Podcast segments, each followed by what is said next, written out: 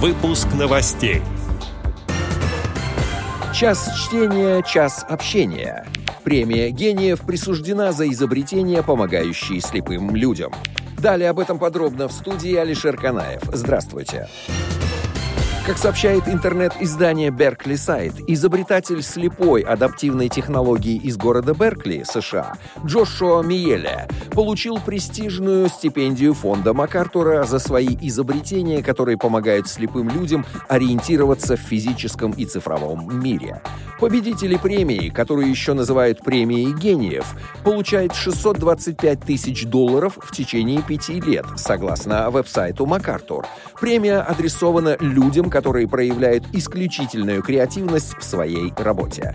Среди проектов Джошуа Меля программа для создания тактильных карт улицы, что позволяет незрячему человеку ориентироваться в пространстве даже в незнакомом городе.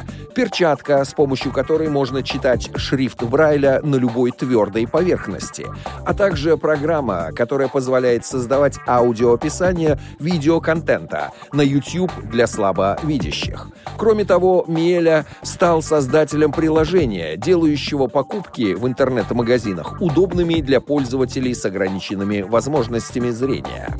Меля говорит, «Я никогда не думал о себе как о человеке с ограниченными возможностями. Я не хотел быть слепым человеком.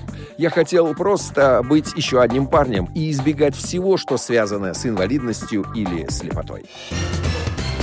Сегодня, 5 октября, с 16 до 17.00 в читальном зале Российской государственной библиотеки для слепых пройдет сказочная викторина, ставшая популярной и любимой среди детей. Час чтения, час общения. Индивидуальное чтение сказок по телефону.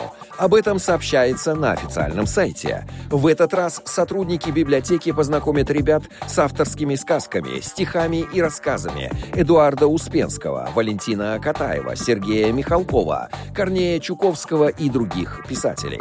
Общение с юным читателем происходит следующим образом. Когда звонит ребенок, библиотекарь знакомится с ним, предлагает на выбор сказку в зависимости от возрастной категории 10-14 лет, 6-9 лет или меньше 5. Далее он выбирает сказку, и библиотекарь ее читает. Чтение сказки занимает порядка 15-20 минут для каждого ребенка.